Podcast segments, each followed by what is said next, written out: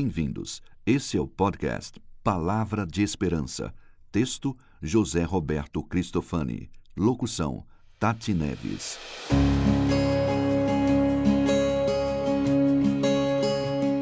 Esperança pela Escritura. Romanos 15, 4.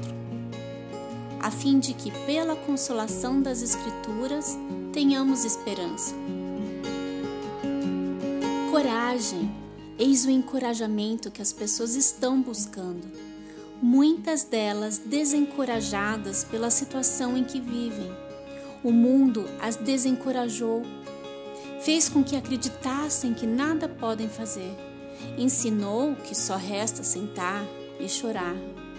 Esperança, eis o que milhares de seres humanos estão buscando muitos deles desesperançados pelas circunstâncias do dia a dia.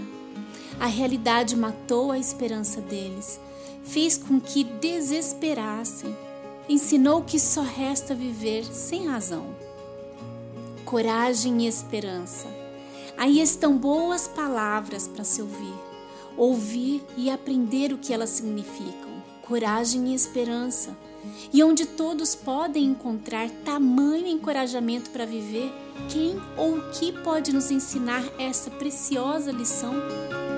A resposta está nas Escrituras, isso mesmo, na Palavra de Deus, palavra registrada na Bíblia, porque tudo o que está nas Escrituras foi escrito para nos ensinar, a fim de que, pelo encorajamento das Escrituras, pacientemente tenhamos esperança.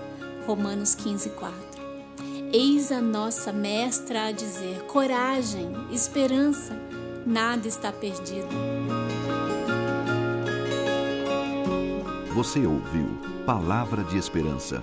Para ouvir outras meditações da série, acesse www.jrcristofani.com/podcast.